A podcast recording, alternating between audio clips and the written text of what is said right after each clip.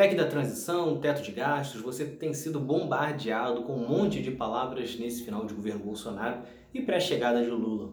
Porém, são muitas palavras, muitos números e pouca explicação. E a explicação começa pelo orçamento. O orçamento do governo de um ano é feito no ano anterior, ou seja, para 2023, no primeiro ano do governo Lula, várias contas planejadas pela gestão de Bolsonaro agora em 2022. E aí tem alguns obstáculos logo de cara, como por exemplo, no orçamento feito pela equipe de Bolsonaro, o Auxílio Brasil de 2023 é de apenas 405 reais, ou seja, quase 200 reais a menos do valor pago hoje e que havia sido prometido por Bolsonaro também para 2023. Mas agora vamos segurar esse assunto do orçamento para falar de outra parte, que é o teto de gastos. O teto de gastos foi uma emenda constitucional proposta por Michel Temer quando era presidente em 2016 com a medida, foi colocado um limite máximo do quanto o governo poderia gastar por um período de 20 anos.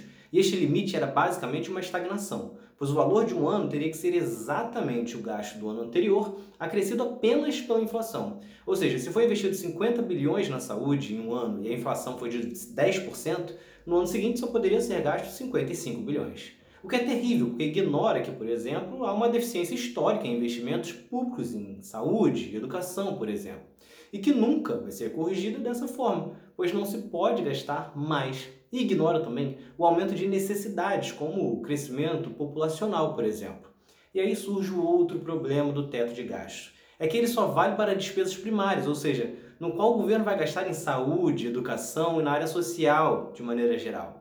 E sabe onde não tem teto? No que vai para os bancos. Desta forma, se sobrar dinheiro, por exemplo, essa grana não pode ir para a saúde nem para a educação, mas pode ir para o pagamento de juros da dívida pública.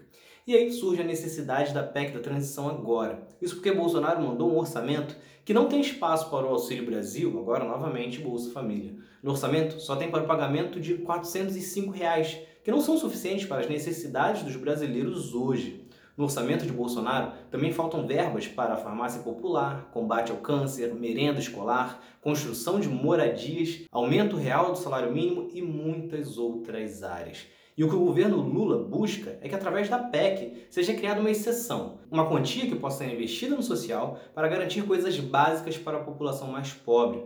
Nesta PEC não está se pedindo um dinheiro na mão, um dinheiro que pode ser gasto como quiser. O que está sendo colocado é a liberação das verbas para programas necessários para a população. Com isso, o que a equipe do governo Lula propõe é que se possa gastar fora do teto para bancar os 600 reais do Auxílio Brasil, com um adicional de 150 para cada criança abaixo dos 6 anos, um salário mínimo com aumento acima da inflação, indo para R$ 1.320, além de garantir o funcionamento da farmácia popular e o aumento da verba destinada à merenda escolar.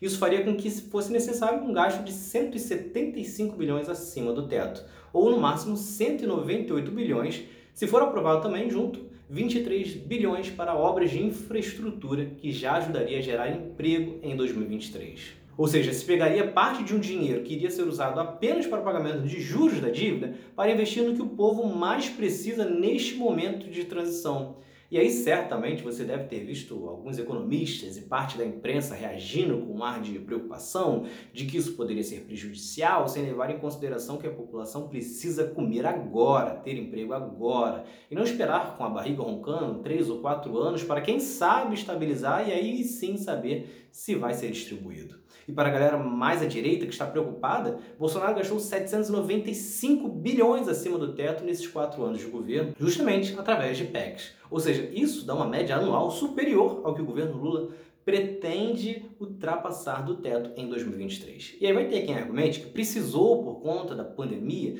mas somente em 2019, ou seja, antes da pandemia, Bolsonaro gastou 53,6 bilhões acima do teto. Somente agora, em 2022, com a tentativa desesperada de se reeleger, Bolsonaro ultrapassou 116,2 bilhões acima do teto. Portanto, os especuladores vão conseguir sobreviver a assistir o pobre ser incluído novamente no orçamento com Lula.